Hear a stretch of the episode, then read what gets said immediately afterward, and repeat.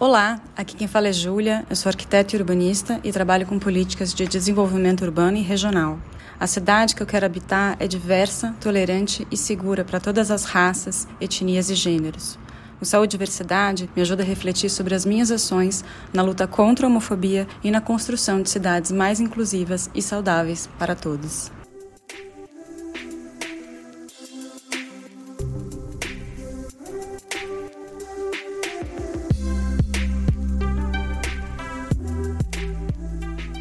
Olá, tá começando mais um programa Saúde e Diversidade, podcast de saúde LGBT, que ia mais. O meu nome é Mário César Vilhena, eu tô aqui na pandemia gravando da minha casa e como toda semana eu falo e converso com a minha amiga Vivian Avelino Silva. O nosso programa, ele vai ao ar em todos os tocadores de podcast. Ele foi gravado no dia 7 de abril de 2021 e toda quarta-feira vai ao ar pela Rádio USP. Por falar nisso, Vivi, um beijo, beijo toda semana pro pessoal da Rádio USP que nos recebeu e nos abrigou com tanto coração, com tanto carinho, com o coração aberto. Você tá bem? Como é que estão as coisas? Estamos passando por um momento muito difícil da pandemia, né, Mário? Ainda. Mas tá tudo bem aqui com a minha família, todo mundo com saúde. E a gente tá feliz em estar junto mais uma vez aqui no podcast. Muito bem. Vivi, hoje é um programa especial porque a gente tem alguns anúncios para fazer. O primeiro deles é que o nosso programa, o nosso podcast vai entrar em recesso, nossa temporada 1 acaba e com esse descanso que a gente vai dar, principalmente em respeito a Vivi, que é médica infectologista e tem trabalhado de segunda a segunda, de sol a sol, para tentar ajudar e colaborar no tratamento das pessoas com coronavírus, a gente vai dar esse fôlego. E também para a gente poder é, repensar, remodelar e trazer um, uma segunda temporada com várias e várias novidades. A segunda novidade é que todo mundo já conhece, é que o nosso podcast virou Instituto, Instituto de Saúde e Diversidade, e muito mais do que só o podcast, que já é uma grande coisa. Todos os nossos ouvintes que recebem a gente toda semana com carinho, nós vamos agora poder ampliar nosso nicho de atuação para cursos, palestras, e vamos poder conversar de diversas formas com as pessoas. É isso aí. Quem são os nossos convidados de hoje? Porque hoje não é um, mas são três convidados. É isso aí. A gente tem um tema super interessante hoje, Mário, que é do tema dos esportes e as pessoas LGBTQIA. Hoje temos como convidado Leonardo Braga Nobre, que é jornalista, pesquisador, ele faz mestrado em comunicação e estuda a cena de times LGBT que tem surgido no Brasil nos últimos anos. Além disso, nós temos outro Leonardo, Leonardo Peçanha, que tem formação em educação física, mestrado em ciências da atividade física e também é especialista em gênero e sexualidade. E por fim, Maurício Rodrigues, que é bacharel em história pela Universidade de São Paulo, com especialização em sociopsicologia, mestre pela Universidade de São Paulo também e é atualmente doutorando em antropologia social. Pessoal, Leonardo, Leonardo e Maurício, muito bem-vindos. Obrigada por estar aqui conosco. Meninos, que delícia!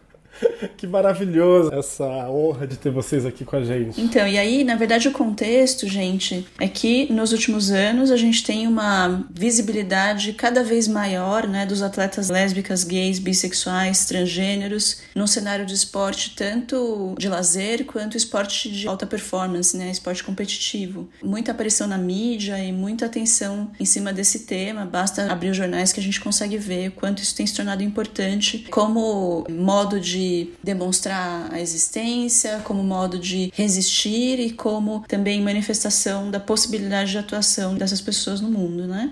E a gente sabe também que a prática esportiva é uma coisa importante profissionalmente para algumas pessoas, para a saúde, né, para todo mundo. O Mário já falou aqui o quanto tem sido importante para ele na pandemia praticar esportes. E sem dúvida a gente precisa ter mais atenção para essa questão dentro do contexto de saúde das pessoas LGBTQIA.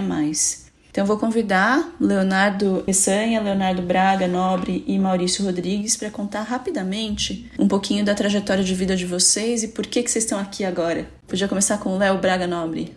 Olá, pessoal. Primeiro, obrigado, Mário, Vivian, pelo convite. A minha relação com o esporte vem bem de novo, assim, meu pai, ele tinha um, um, time de futebol quando eu era mais novo e eu cresci nesse meio, né, com futebol, esportes. Com nove anos eu fui jogar vôlei, então eu, joguei vôlei a minha adolescência toda. E quando entrei na faculdade, o meu primeiro emprego foi na editoria de esportes, de uma TV afiliada no Espírito Santo da Band. Eu fazia um programa jornalístico que ia ao ar diariamente sobre esportes. E assim que eu me mudei para São Paulo, também fui trabalhar com esportes no Diário de São Paulo aqui E aí me afastei um pouco dessa área por um período, mas em 2018 eu voltei a jogar vôlei em um time formado por atletas amadores LGBTs, que é o Unicórnios Brasil. E a partir desse momento eu comecei a observar que aquele espaço, aquela cena tinha muita coisa para se absorver, muitas questões para se levantar. Era um local interessante para se pesquisar. E daí eu voltei a me conectar um pouco com esse esporte junto com a comunicação. E agora estou fazendo mestrado e estudando um pouco dessa cena. Gente, Unicórnios do Brasil é maravilhoso, né? Eu amei o nome. Léo Peçanha, fala pra gente sobre você. Bom, também queria agradecer né, a oportunidade de estar aqui. Prazer estar com outro Léo, Xará, e o querido Maurício, e a Vivian e o Mauro que estou conhecendo hoje. Bom, eu desde pequeno sempre me vi envolvido com o esporte, né? Meu primeiro esporte que eu fui assim muito próximo foi o basquete, mas eu não cresci, né? Eu sou baixinho, tenho um metro e meio, um metro e sessenta. E eu me lembro que ainda no final do ensino fundamental eu me aproximei muito do futebol. Eu comecei a participar de torneios de futebol perto da minha casa.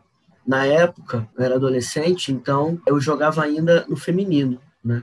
Então, eram jogos né, de meninas, adolescentes. Isso foi o quê? Década de 90, 96, 95, por aí. E aí eu comecei a jogar na época né, o futebol feminino, como infelizmente ainda hoje, né? Tem toda essa, essa invisibilização. Né? Naquela época ainda era mais ainda, né? E por conta de diversos fatores, meu pai, não só meu pai, né? Mas eu entendo ele hoje mas por diversos fatores eu não consegui seguir sendo atleta, né? Mas eu quis fazer educação física, então eu fiz educação física, comecei a olhar para as questões de gênero e sexualidade já na iniciação científica e depois também violência, né? Eu pesquisei bullying homofóbico e também formas de violências, tanto na licenciatura em educação física e depois no mestrado também, no ensino médio. E também me voltei a me reaproximar dos movimentos sociais no início da, dos anos de 2010 para cá, que foi quando eu comecei a participar de movimentações iniciais de algumas instituições transmasculinas aqui no Brasil. Participei de algumas que existem até hoje, como o Instituto Brasileiro de Transmasculinidades. E estou olhando para algumas questões relacionadas à transgeneridade, gênero e esporte. Muito legal, Léo. Obrigada. Maurício? Bem, acho que a minha trajetória talvez seja um pouco distinta. Enfim, minha relação com o esporte, ela acho que talvez ela é muito baseada numa relação como espectador ao longo de quase toda a minha vida. Quando criança eu jogava muito bola na rua, até gostava também de brincar de outros esportes. Basquete tinha uma tabela improvisada na casa dos meus pais. E aí acho que na fase da adolescência, acho que é meio que entra um pouco de um corte, que acho que é o momento em que eu começo a me sentir desconfortável em relação à prática esportiva, isso por conta de algumas exigências relacionadas à masculinidade, né? Então, de sentir que eu poderia vir a ser vítima de algum constrangimento, ou de sentir que eu não me senti tão à vontade, tão bem na prática esportiva, eu abri mão de fazer esportes então eu não tenho, ao longo disso, até mesmo nesse sentido mais lúdico, eu meio que deixei de lado a prática esportiva. Mas sempre me mantive como alguém que gostava de assistir várias modalidades, em especial futebol. E aí, enfim, minha formação é em História, trabalhei como educador em espaços de educação não formal, e aí estava fazendo esse curso de Sociopsicologia, e na época,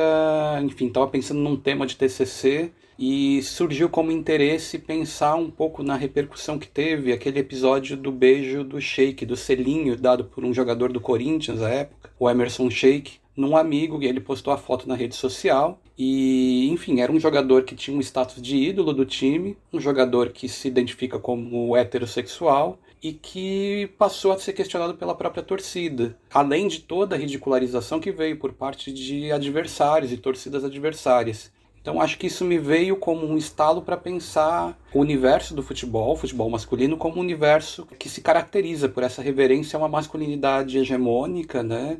cisgênero, heterossexual, e na medida em que tem atitudes ou performances, expressões que são lidas como distoantes dessa norma, essa pessoa, grupo, vai lidar com represálias. E nessa mesma época foi quando surgem também alguns movimentos de internet conhecidos como torcidas livres e torcidas queer, que tinham como pauta a relação do torcer com a inclusão de pessoas LGBTQI+, nas torcidas, que elas fossem efetivamente reconhecidas como torcedoras. Então, isso foi o tema do meu mestrado. Durante o meu mestrado, eu também fui conhecendo esses times amadores, principalmente de futebol, times de futebol amadores LGBT, Acho que daí também vem um pouco dessa ponte, né, com os Léos. Então, daí eu comecei a ter contato com alguns times LGBT, acompanhar alguns campeonatos e pensar um pouco né, essa ideia do time LGBT como um espaço seguro e acolhedor para a prática do futebol, por pessoas que, em alguma medida, lidaram com situações de constrangimento dentro da vivência esportiva.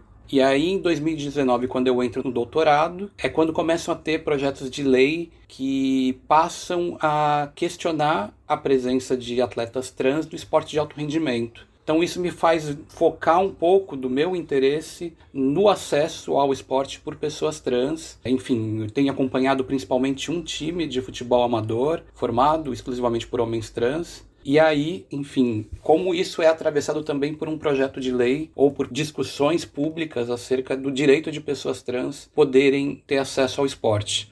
E acho que é importante também dizer né, que eu sou um homem cis, heterossexual, e é dessa forma que eu olho para essas problemáticas, enfim, de onde parte o meu olhar para pensar em todas essas questões. Poxa, Maurício, quando você fala isso, Normalmente eu faço nenhum comentário sobre a apresentação das pessoas, mas a gente colocar e se reconhecer, né? Quando você fala sou um homem cis e observo isso, é tão importante porque a gente reconhece o nosso local de fala, algo que está bem na moda de se falar, e as pessoas confundem tanto local de fala com barreira de fala, né, interdição de fala, e na sua fala fica muito claro que você reconhece que não é uma interdição, mas que você se sensibiliza com outras causas, né? E que você reconhece que você vem de um local privilegiado. Obrigado por compartilhar isso com a gente e falar dessa forma como você falou agora. Se me permite, acho que talvez não só da sensibilização, mas também acho que até de algumas li eventuais limitações que eventualmente tenha essa minha capacidade de analisar, abordar e às vezes até mesmo de como me referir desses diálogos e interações que eu tenho dentro desse campo. Perfeito. Na verdade, acho que a gente já começou a falar um pouquinho sobre o tema aí da primeira pergunta que eu ia fazer, né, que é essa expressão de gênero que está tão vinculada com alguns esportes. O futebol é um exemplo muito importante no Brasil, né? Futebol é coisa de menino, né? A gente aprende isso desde criança. E balé é coisa de menina. Enfim, a gente pode dar vários outros exemplos, né? Certamente Léo Peçanha deve ter passado por essa dificuldade, né, de qual que você ia seguir e tudo mais.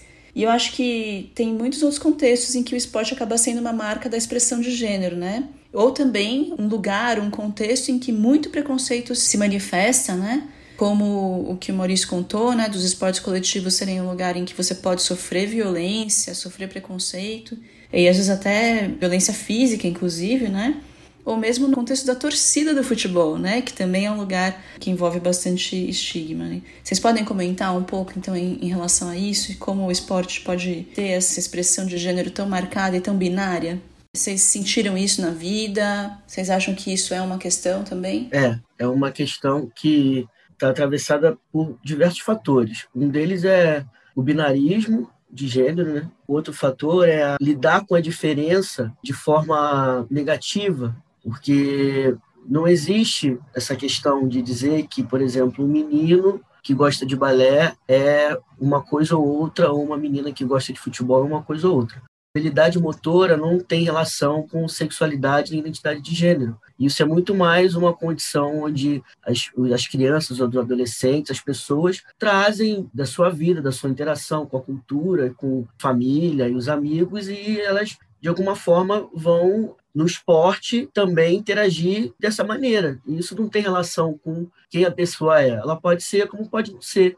É que cria essa expectativa também em torno da maneira como as pessoas performam, né? o seu gênero, o seu corpo, ou as suas diversas maneiras de lidar com o corpo, né? Nas aulas de educação física isso é muito recorrente, né? O menino que tem trejeitos e a menina que tem trejeitos é logo apelidada de maneira pejorativa, né? Isso não quer dizer nada, isso não quer dizer nada. Então, isso é muito naturalizado e tem muito a ver com essas marcações de gênero que, se ainda na educação física se fala de porte de reserva masculina e reserva mais feminina, né? Tem autores que ainda falam assim isso é cultural, sabe? Pode ser que uma menina goste de um, de um esporte que muitos meninos gostam e tudo bem. Isso não quer dizer que ela é nada. mas culturalmente, né, por conta da estrutura, né, desses binarismos, do que é ser homem, do que é ser mulher, como que é ser homem ou mulher, isso acaba que é naturalizado. E complementando o que o Léo fala, eu vivenciei muito isso, porque como eu falei, né, eu venho de uma família no qual meu pai, meus tios e primos jogavam futebol. Então eu, por consequência, deveria também ir jogar futebol, mas eu fui jogar vôlei. E a partir do momento em que eu vou jogar vôlei, eu já sou colocado em outro lugar, né? Como o gayzinho da família, o cara estranho, simplesmente porque eu não ocupo o lugar que eu deveria ocupar, que era o futebol que todo mundo estava fazendo, né? Então isso é como ele falou, é muito cultural isso, né? Eu acho que talvez um complemento que eu poderia fazer, talvez não tanto baseado na minha vivência, mas aí pensando um pouco complexificar, né, esse olhar que às vezes, enfim, ainda se tem um olhar ainda hegemônico que pensa o futebol como um universo masculino e aí essa ideia de uma expectativa, né, de cisgeneridade, heterossexualidade, mas ao mesmo tempo e observando o futebol hoje, futebol espetacularizado, eu penso muito também, olhando o futebol de mulheres, como o futebol de mulheres, cada vez mais, ele se coloca como um espaço de transgressão. É a mesma modalidade, mas você vê ali que tem ali uma maior diversidade em termos de corporalidade, em termos de subjetividades, e em termos de uma reivindicação também de mulheres que se é, auto-identificam como lésbicas, bissexuais, até algumas que participam de competições femininas e que se apresentam como pessoas não binárias. Então, acho que existe ali também essa complexificação, né? Por um lado, no futebol masculino, a gente ainda vê uma exacerbação dessa ideia de uma virilidade muito relacionada à cisgeneridade e heterossexualidade. Mas no feminino a gente já vê o, o futebol feminino, o futebol de mulheres, talvez até por já ser algo que é totalmente fora da norma, né? Porque o corpo norma não é o, o feminino, é o corpo masculino, se gênero heterossexual a gente vê que ele por si só ele já é algo que transgride a norma e tem uma maior liberdade em relação às expressões de gênero. Acho que são ambientes que se mostram mais acolhedores e não só dentro de campo, mas um pouco da minha percepção indo a jogos de futebol feminino, até mesmo em relação a torcidas, até mesmo ali na presença de público que vai assistir e acompanhar esses jogos. O que vocês estão falando e esse conceito, expressão de gênero, ele é tão importante. Muitas pessoas ignoram, né, o significado disso, o que é expressão de gênero. A gente tenta explicar em alguns momentos do nosso programa, né, a diferença de identidade de gênero, expressão de gênero, gênero e sexo. E eu me recordo que já falamos aqui, inclusive, por conta desse momento que a gente vive tão diferente da história do Brasil, em que a superfície aparece a importância do que é de menino do que é de menina, do esporte de menino e do esporte de menina, que na verdade sempre teve arraigado, mas agora está na superfície, né? Está no discurso político, está na pauta do, do governo federal, está na pauta, está na imprensa, todo mundo debatendo esses assuntos. Acho que antes era tratado de uma forma um pouco mais velada. Acho que, Vivi, é importante a gente explicar o que é expressão de gênero. Você pode contar um pouquinho pra gente? Expressão de gênero é a forma como a gente mostra a nossa identidade para fora, né? Então, como a gente se veste, se a gente usa maquiagem, não usa maquiagem, se a gente usa um sapato que é um estilo mais masculino ou mais feminino, enfim. É como a gente expressa a forma que a gente se identifica. E a gente pode perfeitamente ter uma expressão que é fluida, né? A gente pode ter uma expressão que varia de um dia para o outro, nada te impede de ter uma identidade masculina e uma expressão com elementos femininos.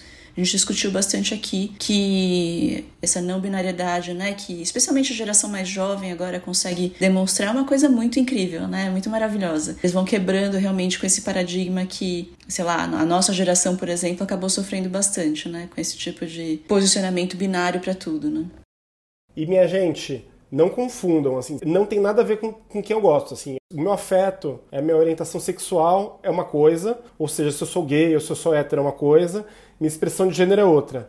A minha identidade de gênero, se eu sou cis, se eu sou trans, é outra coisa. E a expressão de gênero se difere disso. Mas falando um pouquinho sobre identidade de gênero e sobre a realidade do esporte, essa diversidade do esporte, ainda na esteira do comentário de vocês, meninas, sabemos que existem atletas trans na prática de esportes, né? Podemos citar aqui a Tiffany, mas além desse caso existem diversos outros. E isso eu acho que mostra pra gente que existe uma diversidade de gênero na prática esportiva e em todos os esportes. E eu acho que é importante a gente falar que essa presença é importante porque traz essa diversidade e que existem times amadores de pessoas trans em relação a outros times formados por homens gays. E acho que isso complementa o nosso conceito, né, de que cada coisa das letrinhas, cada letrinha da sopa de letrinhas significa uma coisa e pode se colocar de uma forma diferente.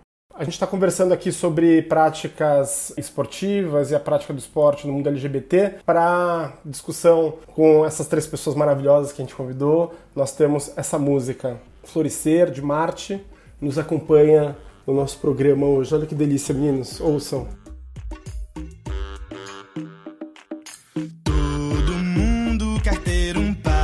Chamar de seu, sei lá, pra sair para jantar, pra se amar, pra se amar. No mundo ninguém quer ser só, prefere voltar a ser pobre. Alguém sozinho chega a sentir dó. Mas vale a pena eu lembrar você que às vezes é melhor assim viver. Ser sozinho e amar só você, pra de dentro pra fora florescer. Se algum dia for pensar, ninguém no mundo um pouco mais de atenção, você é a sua maior paixão. Se algum dia for pensar, ninguém no mundo vai me amar. Um pouco mais de atenção. Então, sobre isso que você falou, Mário, acho que é importante a gente ressaltar como é diferente, né? A gente já vem falando no nosso programa como os sofrimentos e as vivências são heterogêneas para as pessoas LGBTQIA, né? Cada uma das letrinhas. E aí a gente tem agora uma, um grupo muito especial de entrevistados aqui para falar um pouco sobre cada uma delas. Vou pedir para o Léo Nobre começar falando sobre como se apresenta de forma diferente, Léo, as dificuldades para cada uma dessas letras. Ah, eu acho que depende muito do espaço, né? Eu acho que dentro do, do ambiente no qual eu pesquiso, há uma certa separação entre essas letras, né? Por exemplo, o espaço em que há uma ocupação massiva de homens gays, infelizmente ainda não há uma presença de, de pessoas trans. E aí acho que a gente tenta entender o porquê que isso está acontecendo ultimamente, né? Até porque eu confesso que eu percebo uma certa dificuldade nessa junção das letrinhas dentro dessa prática, porque a própria comunidade gay, ela não consegue reconhecer e olhar as outras letras, né? Há uma problematização enquanto a isso. Então eu acho que é importante a gente começar e esses espaços, eles são muito importantes para a gente começar a debater isso, para a gente começar a trabalhar de forma igual todas essas letras, né? Uma mimetização, né, que acontece às vezes. É, eu, eu acho que acontece, por exemplo, acho que o Maurício também pode falar um pouco sobre isso, né? Ele, como ele estuda um pouco os Meninos Bons de Bola, que é um time formado por homem trans, né? E eles acabam não participando de campeonatos que são voltados para times de futebol gays, né? Porque há um certo preconceito por parte da comunidade gay. E esse preconceito ele vem muito pelo mesmo preconceito que a Tiffany sofre quando ela está jogando vôlei de alto rendimento. Né, porque eles colocam pessoas trans em, em um outro lugar e isso não deveria acontecer. Né? Então eu acho que é necessário que se problematize isso dentro dessa cena para que não haja essa separação das letrinhas, entendeu? Para que elas possam se relacionar melhor. Maurício, você quer comentar? Eu acho que eu posso comentar e acho que, enfim, o Léo também acho que vai trazer muito nesse sentido, mas falando especificamente né, em relação a essa questão do futebol amador, e acho que talvez as dificuldades de chamar, talvez, quanto um futebol LGBT, né? Enfim, porque acho que talvez exista ainda, e acho que isso transcende a própria cena do esporte, do futebol. Acho que isso é uma coisa das dificuldades mesmo internas do movimento LGBTQIA+, e aí eu não vou entrar muito nessa controvérsia, mas enfim, um pouco olhando dessa perspectiva, acompanhando alguns dos torneios, é de haver um olhar ainda de não entendimento do que é a transgeneridade por si só já cria ali uma série de situações de constrangimentos para integrantes dos times de homens trans, em algumas vivências, em alguns torneios. Acho que também acontece, e acho que é importantíssimo pensar nessa questão que é mais interseccional, de outros marcadores de diferença, é levar em consideração questão de raça, classe, e, e, como isso acaba sendo atravessado no acesso dessas pessoas a esses espaços. Enfim, pensando o futebol, de, liguei, por exemplo, né, que é o principal torneio hoje para homens gays e bissexuais, ainda é um torneio cujo acesso é um acesso muito restritivo. É uma condição de um esporte amador, mas o acesso a participar desses torneios meios de viajar é um acesso muito restrito. Então, pensando isso na realidade de homens trans, do time que eu acompanho, na sua maioria, jovens, negros, periféricos, com dificuldades também, em alguma medida, também de ter acesso ao mercado de trabalho. Então, por si só, já ter o acesso a esses campeonatos amadores, por si só é muito difícil. E e esses atravessamentos às vezes também aparecem em conflitos dentro desses torneios, né, em estranhamentos. Lógico que também tem alguns momentos, situações de integração, de inclusão. É possível ver que homens trans, não só homens trans, mas também mulheres, participam desses times gays, times inclusivos. Mas essa experiência de alguns times trans, do, dos meninos bons de bola em especial, nesses torneios, acabam sendo experiências muito marcadas por algumas situações de constrangimento que os levam a não se sentirem confortáveis jogando, participando de alguns eventos como esse.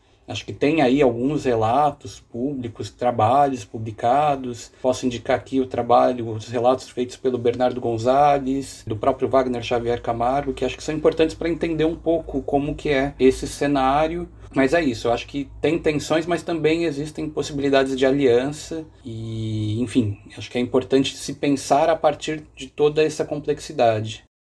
Léo, você queria complementar? É, não, complementando o que o Maurício falou, né, essa complexidade desses espaços, principalmente por homem trans, né, no processo de uma ligue, por exemplo, isso acontece muito dentro do futebol. Porque vale lembrar também que em outros esportes essa integração é muito maior. A gente tem um time de rugby, por exemplo, em que há essa integração. A prática de vôlei também há uma integração maior. Então eu acho que vale a gente tentar, talvez, problematizar por que, que isso acontece mais no futebol porque não há essa integração no futebol em si, mas nas outras práticas existe uma integração maior, né? Pois é, que interessante, né? Isso é motivo de estudo mesmo, porque como que a gente está tentando realmente fazer abrir, né, o esporte para a comunidade LGBTQIA+, mas a abertura não é uma abertura verdadeira, né? Ainda tem barreiras. Acho que eu, eu, a gente podia colocar um pouco o contexto mais básico aqui, né, da cena das pessoas trans no esporte, porque a gente falou um pouquinho aí sobre a inserção de pessoas LGBT, mas mais da comunidade talvez de gays e lésbicas, né, nos esportes coletivos, que o Léo tá bastante envolvido. Mas existem questões, inclusive, legais relacionadas à participação de pessoas trans em esportes de alta performance. Então, por exemplo, relacionadas ao nível de hormônio de testosterona que deve ser medido nas mulheres trans para permitir a participação delas no esporte. Eu já li alguma coisa a respeito de estar tá com a testosterona suprimida por pelo menos 12 meses, né, para as mulheres trans. Não sei se existe uma regra semelhante para homens trans nos esportes de alta performance. Mas em geral, né, as pessoas ficam incomodadas com a participação da mulher trans com o argumento de que a mulher trans tem uma estrutura física, músculos e ossos que remete ao biotipo masculino e, portanto, ela teria vantagens né, físicas em relação às mulheres cis contra quem ela está competindo. E a gente já teve aqui em outros episódios do podcast uma discussão sobre processos transexualizadores em que a gente entende que a pessoa pode fazer bloqueio hormonal desde a puberdade e fazer uma terapia que de fato deixa suprimida a testosterona, que é o hormônio que é o mais importante, né, para manter os caracteres masculinos e estrutura muscular, etc, com essa vantagem toda, né? Então acho que tem dois pontos para a gente discutir, né? Qual que é o cenário, né, da participação de pessoas trans, esse contexto todo legal e a, a regulamentação, né? E também o fato em si de que as pessoas só estão incomodadas com mulher trans pela vantagem física. O restante não é sequer colocado na mesa, né? Você pode falar pra gente, Léo? Eu vou dialogar um pouquinho com o final da fala do, do Maurício e do Léo em relação ao que eles estavam dizendo. Eu acho também que esses tipos de preconceitos e violências que existem no próprio meio né, LGBT em relação ao esporte, acho porque o esporte não está isento, né? Ele também é atravessado por essas estruturas sociais que existem na sociedade. E tanto pessoas que não são LGBTs como também pessoas LGBTs reproduzem isso também no esporte, né? O que acontece em relação à transfobia, os sexismos em relação a trans no esporte é, é também isso, né? É entender que o esporte também é um lugar da sociedade onde as estruturas de poder vão estar ali agindo. E em relação a especificamente a trans no esporte, o cenário é que é, existe a diretriz que o COI deu, que é apenas uma diretriz, não é uma obrigatoriedade. Então, ela sugere que as federações e as confederações se adaptem né, às diretrizes que ela deu. Né? Existe uma gama de procedimentos que mulheres trans devem fazer e que homens trans não necessariamente precisam fazer. Então, por exemplo, por mais que na segunda alteração que foi feita, né, em 2015, né, para Rio 2016, se perdeu a obrigatoriedade de fazer redesignação sexual. Mas ainda continuou o fato de, de, por exemplo, existem outras, né, mas eu vou citar algumas. O fato de que mulheres trans precisam se autodeclarar enquanto identidade feminina durante pelo menos quatro anos, né? e que a testosterona no soro delas, né, devem permanecer por 10 nanomol. E isso ainda existe uma nova diretriz da, tanto da Federação Internacional de Atletismo, tanto do COI ainda não liberou, mas parece que está para liberar também, posso estar enganado, mas a Federação Internacional de Atletismo já mudou para 5 nanomol. E esse nanomol tem que ficar no soro da testosterona das mulheres trans durante 12 meses, né? E elas vão ter que passar por comprovações em relação a isso. Em relação a homens trans, a diretriz ela diz que homens trans podem competir, são elegíveis para competir em qualquer categoria. Então, na verdade, a gente observa que existe um tipo de naturalização de uma não legitimidade também dos corpos trans através do COI. Isso também é sexismo. Né? A gente entende que teve avanços né, nessa nova diretriz, mas ainda assim está dialogando um não entendimento ainda desse corpo, né? Porque quando a gente fala em hormonoterapia ou reposição hormonal, né, que é o processo de adequação hormonal que as pessoas trans fazem, adequação no sentido de aparecer os caracteres sexuais com quais a pessoa se identifica, né? Então, é uma, uma reposição hormonal que ela não é apenas estética, ela é funcional. E isso precisa ser levado em consideração quando se olha para a corporeidade trans, porque senão fica parecendo que é apenas uma barba ou é apenas um corpo mais modelado, e não é apenas isso, né? Existe mudanças específicas, orgânicas, biofisiológicas naquele corpo.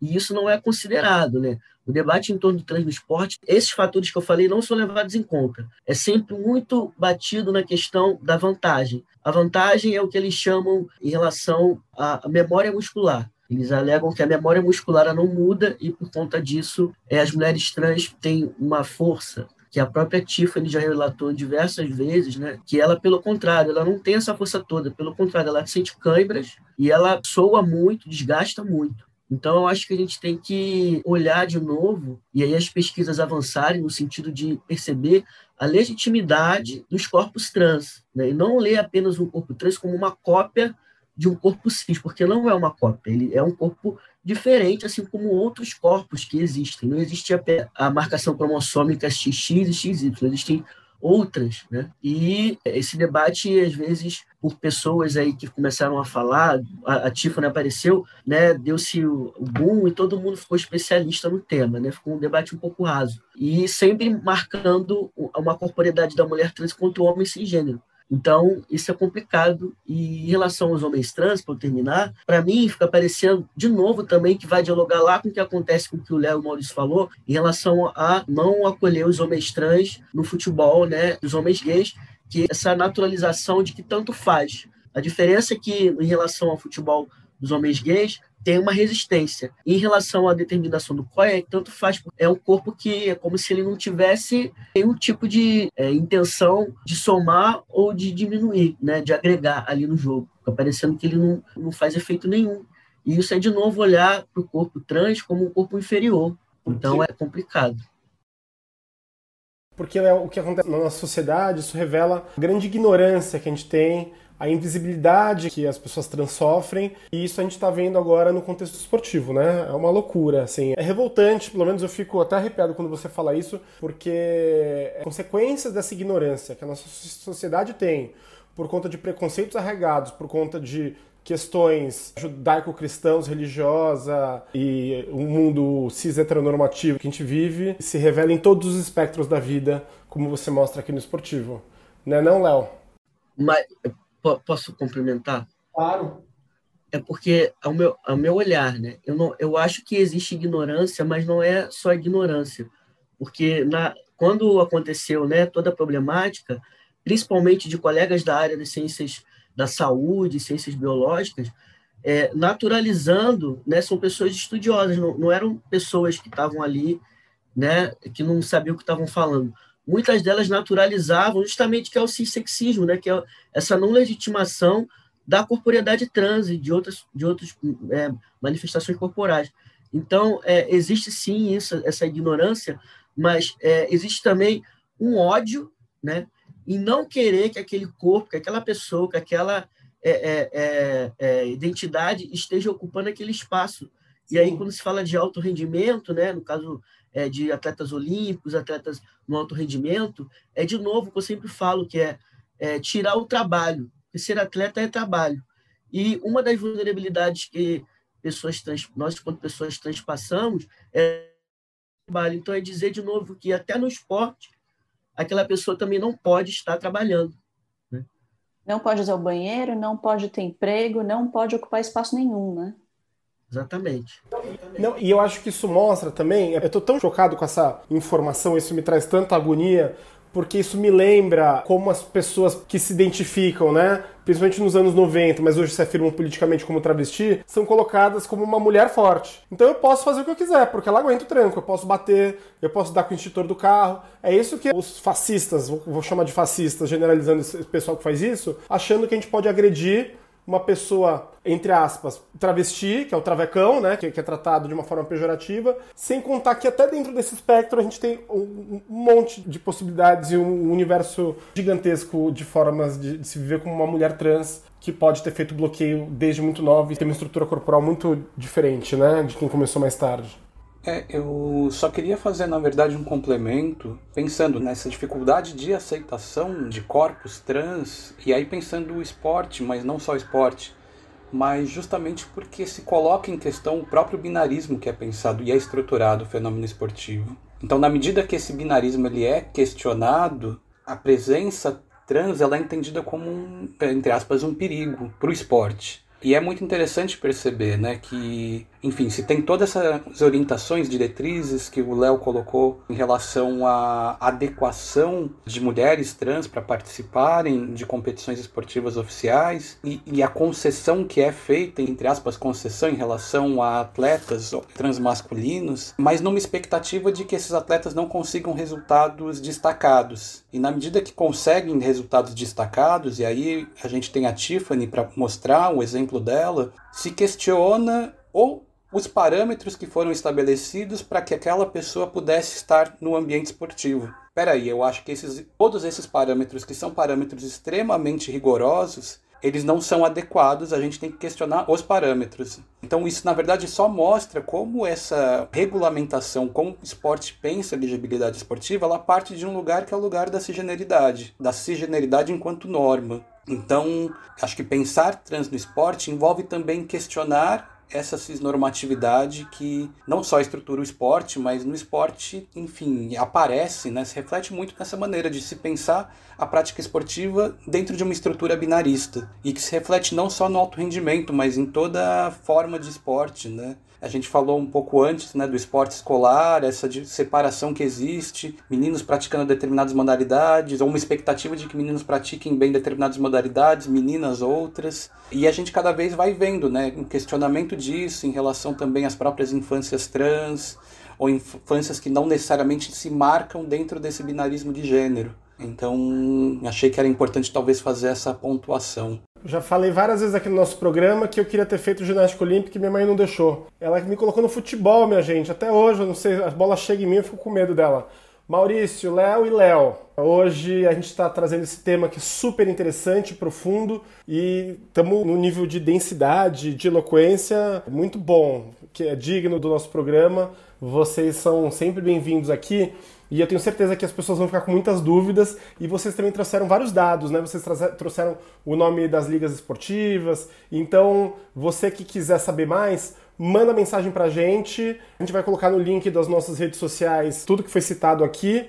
A gente está no Instagram, no Twitter e no Facebook, arroba Saudiversidade, que é a junção da palavra saúde com diversidade. E também nós temos um e-mail, saudiversidade.gmail.com. A gente pode ouvir mais um pouquinho de música, tá uma descontraída. Precisa se amar também, pra não ser só aparência e ir além. E vale a pena eu lembrar você Que às vezes é melhor assim viver. Ser sozinho e amar só você Pra de dentro pra fora florescer. Se algum dia for pensar Ninguém no mundo vai me amar Preste um pouco mais de atenção Você é sua maior paixão. Se algum dia for pensar Ninguém no mundo vai me amar. Preste um pouco mais de atenção Você é sua maior paixão. Não, não diga não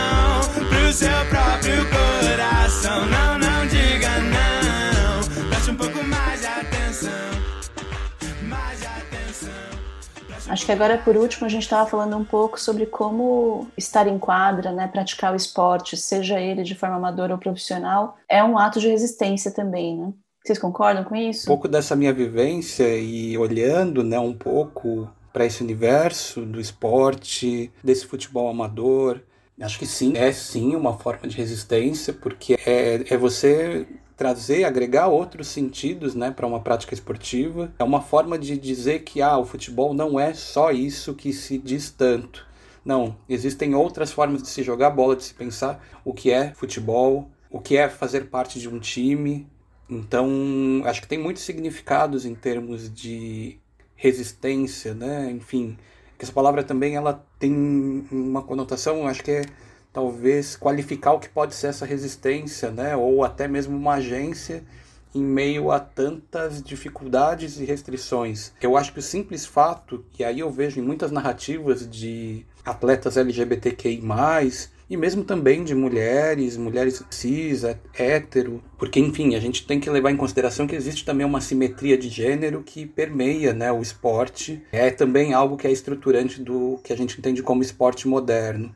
Mas para mim é muito, enfim, e acho que talvez isso foi o que de em alguma forma me levou a essa pesquisa, é pensar como se relabora essa relação com o esporte em meio a situações de eventual constrangimento e mesmo violências, sejam violências homotransfóbicas, misóginas, são pessoas, grupos que reconstroem um pouco dessa relação com o esporte. Seja por meio da construção de um time inclusivo, de um time acolhedor, ou por meio ali de uma imposição de que, ah, não, eu vou fazer parte desse time aqui, de uma afirmação mais contundente. Então, é isso. Essas relaborações que de alguma forma trazem novos sentidos a um universo ainda que ainda carrega uma imagem hegemônica, né, que ainda é muito calcada nessa cis heteronormatividade mas cada vez mais eu vendo esse, enfim, surgimento de times, coletivos, essas transgressões da prática esportiva, é, seja no aspecto mais lúdico, até mesmo no alto rendimento, eu vejo o esporte ele ganhando em sentidos que não sejam aqueles aos quais ainda são, digamos, a imagem hegemônica do que se entende por esporte. Mas acho que cada vez mais as pessoas também começo a pensar o esporte com outros termos, com uma outra gramática. Muda também a sensibilidade em relação às violências que são expressas nesse ambiente. O que antes por muito tempo era naturalizado deixa de ser naturalizado. Então acho que isso tem um potencial, não essas múltiplas expressões, elas têm um potencial não só de resistência, mas também pedagógico e de ampliar os sentidos da prática esportiva. Léo Nobre quer complementar? Sim, eu concordo com o Maurício e eu acho, na minha vivência, isso é muito forte, né? Porque a partir do momento em que eu começa a participar de um time no qual há a presença de, de LGBTs, você começa ali a criar um debate sobre a sua identidade, sobre o espaço que você ocupa. Então isso acaba se tornando muito importante, porque isso vai além das quadras, né? Não é só jogar vôlei, é construir uma identidade e é fortalecer essa identidade dentro desse espaço, fazendo o que o Maurício falou, né? Tentando desconstruir essa hegemonia do cisgênero, né? Léo, você quer falar também? Sim, se não concordo com os dois, concordo. Talvez acrescentar é que é importante sim a gente vê cada vez mais né atletas fazer esse movimento de representatividade dentro do esporte. Nas últimas Olimpíadas da Rio 2016 saiu uma lista com bastante atletas né que se que assumiram enfim ou se colocaram dessa forma. Teve até um pedido de casamento né? Foi muito muito bonito. Foi isso e isso tudo é muito representativo, né? Isso é político. Então isso é muito importante também e a gente percebe que o esporte também é um lugar onde também vai problematizar e levar também essas outras questões sociais, né, para o âmbito do esporte. Mas eu também penso que por um outro lado uma vez eu ouvi uma amiga minha, a filósofa Leila do Mareste, uma querida, falar que é muito caro para quem coloca cara, mas também é muito caro para quem não coloca. Uhum. Então, a gente também é perceptível, né, também entender quando a pessoa não quer falar, porque é muito caro, sabe, passar por determinadas coisas. Às vezes a pessoa já está cansada, né? Então, eu acho que isso é muito de cada um, porque nem todo mundo também vai ter essa, Mas digamos, é uma, uma, uma forma até de né? aptidão em lidar com esse tipo de representatividade, né? Isso daí também é de cada pessoa. Então, eu acho que é muito é pontual para quem fala e para quem não fala, né? Porque isso é uma coisa comum da pessoa, é uma ser LGBT, né? É algo pessoal e individual de cada pessoa.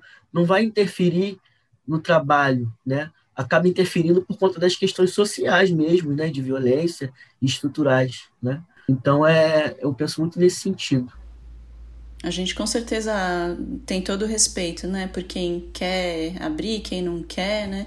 Mas eu acho muito maravilhoso, né? Por exemplo, numa situação de esporte competitivo, eu tenho filhos, um adolescente, outro pré-adolescente, né? E nessa fase eles têm muita admiração por pessoas que são esportistas profissionais. Eu acho maravilhoso quando tem esportistas profissionais que abertamente são LGBTQIA+, porque dá uma normalizada, né, na questão que serve como exemplo. São pessoas que a molecada admira e eu acho maravilhoso que essas pessoas existam. Aliás, eu ia perguntar para vocês exemplos emblemáticos aí de populações, pessoas LGBTQIA+ nos esportes. Vocês podem contar para quem não conhece?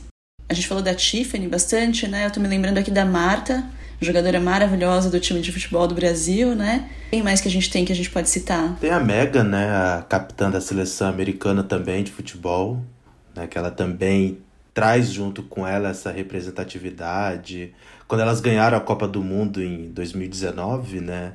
Ela se negou a visitar o Trump, e isso também para mim é um, é um ato muito forte, né? Léo, você queria citar mais uma atleta? Sim, sim, eu queria. É, é uma atleta paralímpica, o nome dela é Tuane Barbosa. Né? Ela é uma mulher negra e lésbica e que ela migrou de um esporte para o outro e ela é muito importante porque ela teve uma lesão na perna, no joelho, né? E ela saiu do judô e foi para o atletismo. Hoje ela é atleta de arremesso de peso no movimento paralímpico, né? E isso é muito importante porque ela faz essa representatividade, ela é bastante assumida tem ela, tem a Edênia também, que é uma mulher lésbica, que também é do movimento paralímpico, né? Ela é da natação, medalhista, né? Bastante conhecida no esporte. E são mulheres que eu fico muito feliz, né? E motivado, né?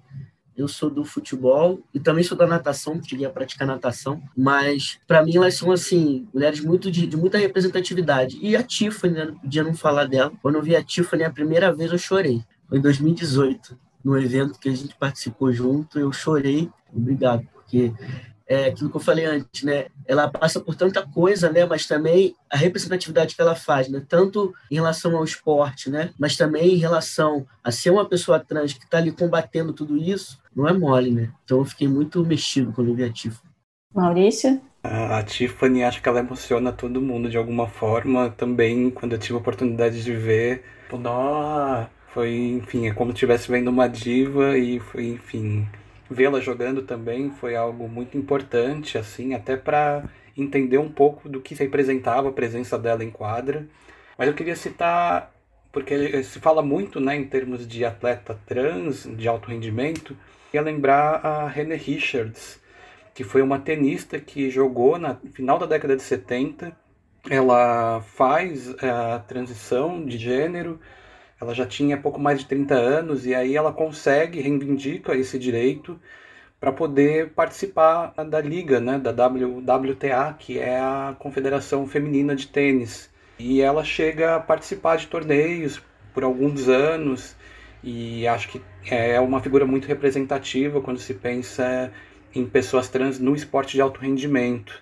E, e no futebol, enfim, voltando para o campo que eu estudo, né, e aí é, falando de um jogador, um futebolista gay que chegou ainda enquanto um atleta profissional a se declarar publicamente como gay. E aí acho que tem a ver até com a dica cultural que eu falarei no final que é o Justin Fashanu que é um jogador inglês de origem nigeriana e que no final da década de 80, início da década de 90, ele fala publicamente, torna pública a sua homossexualidade e que é o primeiro caso conhecido de um atleta gay no futebol alto rendimento, né, de ligas profissionais. Então é uma história muito interessante, também tem alguns contornos muito difíceis, penosos. Enfim, ele é uma história também muito atravessada pelo racismo, por questões que envolvem também a questão de nacionalidade. Enfim, ele acabou também dando fim à vida de forma muito precoce. Então, por conta também de acusações que acabaram não sendo confirmadas, de abuso de menores que não foram confirmadas, que foram posteriormente arquivadas. Então, acho que a lembrança do Justin Fashanu é importante também para demarcar que existem atletas que, enquanto profissionais, tornaram pública a sua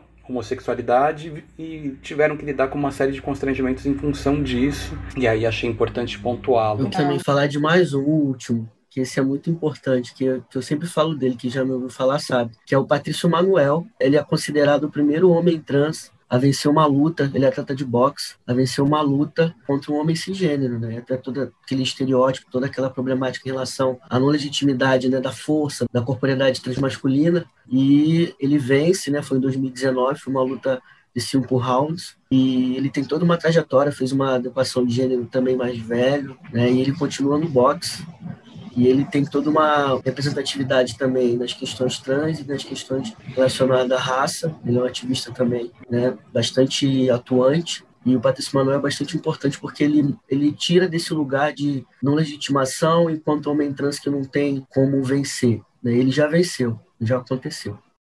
Adorei a menção, Leonardo, obrigada. Vocês sabem que quando a gente está falando dessa representatividade, dessa mudança de paradigma no mundo dos esportes, e tem várias associações que a gente pode fazer, né? Eu me lembro que quando eu era criança, acho que gente, nós temos mais ou menos a mesma idade, todos aqui, vivia num mundo onde as pessoas não usavam cinto de segurança e onde se fumava em todos os lugares. E hoje a gente, a maioria das pessoas, né, é uma coisa que é patente, as pessoas usam cinto de segurança na maioria e fumar no Brasil em lugares fechados é uma coisa que é socialmente não aceita. Eu espero tanto assim que esse tipo de conversa que a gente está tendo possa ser olhado como uma coisa do museu, uma coisa do passado daqui a alguns anos, por essa nova geração, como por exemplo a geração dos filhos da Vivi, e possa falar, nossa, houve um momento em que a população LGBTQIA+, sofria tanta violência, e que a gente consiga olhar isso com distância, com aquele distanciamento de algo que aconteceu no passado. Que possamos lutar para que isso aconteça, né, minha gente? Bom, gente, agora a gente vai para o momento, o momento cultural do nosso programa. Toca a vinheta, Amanda! Momento de cultura transviada. Nesse momento, Vivi, eu e os nossos convidados trazemos alguma dica cultural. Nós sempre começamos pelo nosso convidado. Normalmente a gente tem um convidado só, hoje nós temos três convidadas. Vou pedir para o Léo Braga. Léo Braga, você pode falar para a gente qual é a sua dica para os nosso, nossos ouvintes? Tem um livro que, que eu tenho indicado para muita gente, que eu acho que é muito importante para a gente realizar um debate. Ele tem é um livro que faz uma análise e tem questionado alguns valores né, da nossa sociedade para a gente começar a pensar essa sociedade de, de uma outra forma, que se chama Ética Bicha do Paco Vidarte, né, que eu acho fantástico. E tem um, um curta doc, né, ele é um pouco antigo, ele tá até no YouTube, né, meu espanhol tá um pouco arranhado, mas eu vou tentar falar, que é Essa Morrer Corre Como um Homem, conta a história da saltadora de varas Maria José Patino, que perdeu todas as suas medalhas porque ela foi fazer um teste e ela não foi considerada mulher porque os níveis de testosterona dela estavam diferentes. Aí entra um pouco naquilo que, que o Maurício e o Léo já falaram sobre a questão dos cisgêneros dentro do esporte, né? Então, essas são minhas duas dicas, assim. Maurício? Ah, enfim, eu fiz a referência ao Justin Fashanu e tem um documentário que eu acho que ainda está no Netflix, que é um documentário chamado Forbidden Games, The Justin Fashanu Story. É um documentário que conta um pouco da história do Justin, da carreira dele, enfim, o início de um jogador que era lido como promissor e, e que depois ele acabou passando por uma série de constrangimentos e violências, é, justamente em função da homofobia e da recusa de aceitação em relação à sexualidade dele. E de livro, o, enfim, eu pensei aqui né, no livro Viagem Solitária, que é a autobiografia do João Nery, que é um livro maravilhoso. Enfim, acho que é uma figura que precisa ser conhecida, conhecido né, como o primeiro homem trans masculino, mas acho que tem muito mais complexidade na história dele. Enfim, acho que entender um pouco também a maneira como ele vai fazendo nessa releitura de 30 anos depois. Ele vai enfim, reinterpretando essa história de vida dele.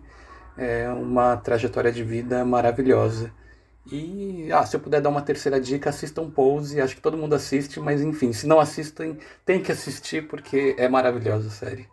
Leonardo Peçanha, com seu sotaque fluminense. Então, Maurício, você falou do, do João Nery. O João Nery foi atleta, né? ele foi campeão brasileiro de saltos ornamentais. Tem lá no livro dele, nesse livro que você citou, tem lá a foto dele, né? Foi campeão, ainda no feminino, mas ele foi campeão. Ele também foi um atleta, então, tanto de coisa que tem em comum com o João, né? Então, é um querido que, né? Eu vou sugerir três filmes e uma peça eu vou começar do mais conhecido, que é o Moonlight, Sobre a Luz do Luar, que é o filme ganhador do Oscar 2017, né? Que teve toda a problemática, não ganhou, ganhou, né? Mas para mim é um filme que trata sobre masculinidades negras, Moonlight, né? E é muito sensível, né? E tem que estar tá com o coração quente para ver. Porque ele é sensível, mas ele pega. Então é um filme muito que me cativa também, Moonlight. O outro, Homens Invisíveis, que é, traz narrativas de homens trans que viveram privados de liberdade. Esse filme é um filme que ele ainda não está assim de fácil acesso, mas eu, porque está participando de festivais, é um filme recente, mas eu acredito que daqui a algum tempo ele vai começar a aparecer, está no YouTube tudo, e ele traz essa narrativa e lá a gente percebe diversos tipos de experiências transmasculinas brasileiras, né? que vai dialogar com outras marcações sociais, como o genocídio do povo preto, como racismo, como, sabe, LGBTfobia, como questões relacionadas à saúde. Então é um filme muito interessante que também teve ali por trás né, das câmeras também pessoas LGBTs e homens trans, pessoas transmasculinas também trabalharam no filme. Então ele tem um olhar bastante bacana.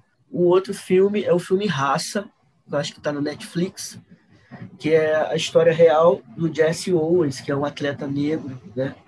Que passou por. Não vou falar, mas enfim, veja um filme que ele passou por um processo complexo, né? Contra um atleta negro competindo, onde ele estava competindo, na época que ele estava competindo. Né? Um filme bastante interessante também, tem que ver com o coração quente.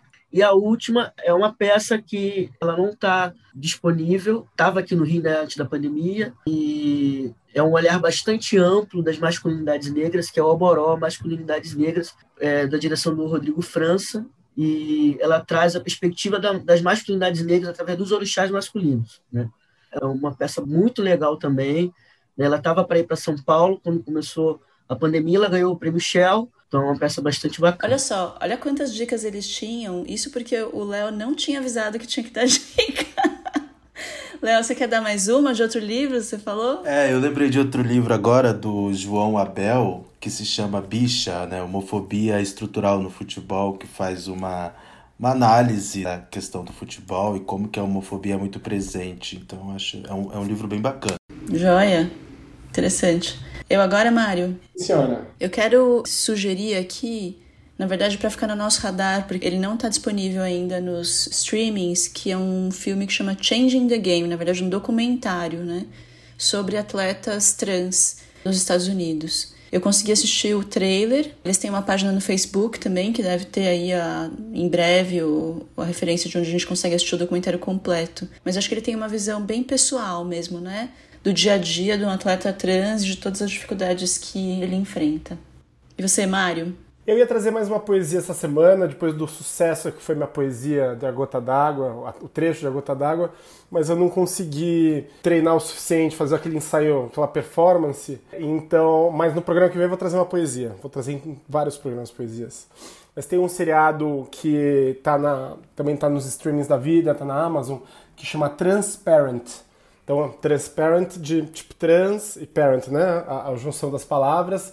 E é um seriado que é engraçado e traz essa questão da revelação e do preconceito das pessoas trans numa família judia. Só tô dando sinopse, não vou dar spoiler nenhum. A matriarca da, da família vai se revelar. E aí, quando ela se revela, ela chama a família inteira e fala assim: Eu tenho uma grande notícia para dar pra vocês. Aí todo mundo fala assim: Ah, vai morrer, né? Já pensa na herança. E aí tem que continuar assistindo para saber o que acontece. Essa foi minha dica. E olha que, gente, eu sou tão ruim de seriado que pra esse seriado me pegar quer dizer que é bom mesmo.